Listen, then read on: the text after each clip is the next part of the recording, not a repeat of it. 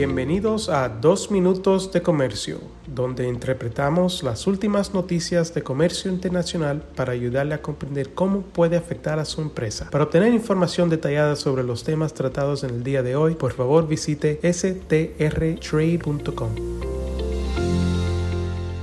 Hoy es jueves 9 de febrero de 2023. Soy Álvaro Ferreira, consultor independiente con Sandler, Travis Rosenberg.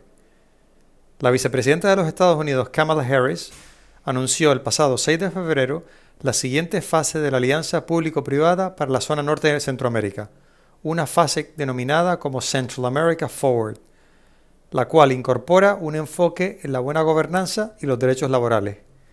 Al mismo tiempo, la vicepresidenta anunció más de 950 millones de dólares en nuevos compromisos de inversión por parte del sector privado, los cuales elevan la suma total comprometida a esta iniciativa a más de 4.200 millones de dólares desde su lanzamiento oficial en mayo de 2021.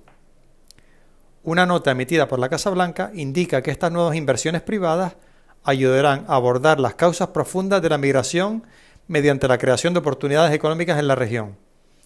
Como parte de esta alianza público-privada, aproximadamente 47 empresas y organizaciones están colaborando en los sectores de servicios financieros, textiles y prendas de vestir, agricultura, tecnología y telecomunicaciones, además del sector que aglutina a las entidades sin fines de lucro, con el objetivo de fortalecer la seguridad económica de la región. Según la Casa Blanca, estas inversiones están creando empleos, conectando a las personas con la economía digital, ampliando el acceso al financiamiento para pequeñas empresas, brindando capacitación y educación para jóvenes y trabajadores y mejorando los medios de vida económicos para las personas en la región.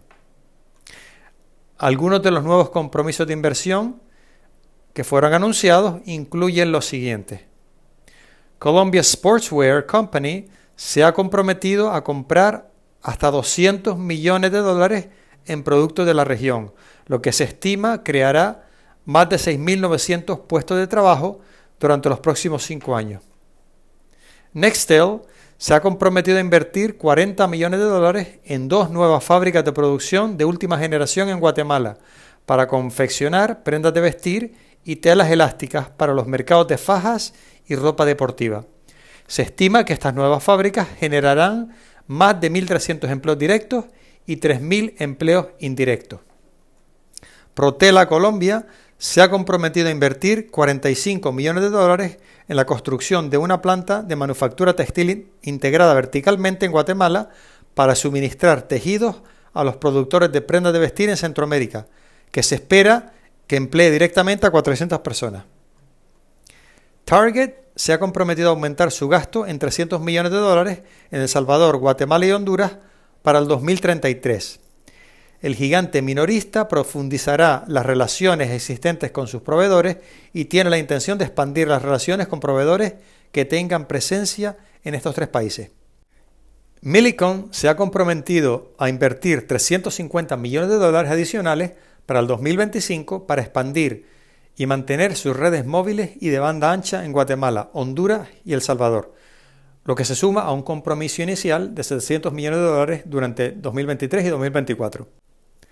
Nestlé, la empresa matriz de Nespresso y Nescafé se han comprometido a apoyar a más de 7.500 productores de café en la implementación de prácticas de agricultura regenerativa, el fortalecimiento y el desarrollo adicional de una cadena de suministro de café cultivado de manera responsable y la capacitación de los productores de café para que puedan establecer negocios productivos en, colaboración con USAID y con Ondu Café. Esperemos que estas nuevas inversiones puedan fortalecer a los sectores centroamericanos beneficiados y contribuir de forma significativa al crecimiento económico y social de estos países. Reciban de mi parte un muy cordial saludo.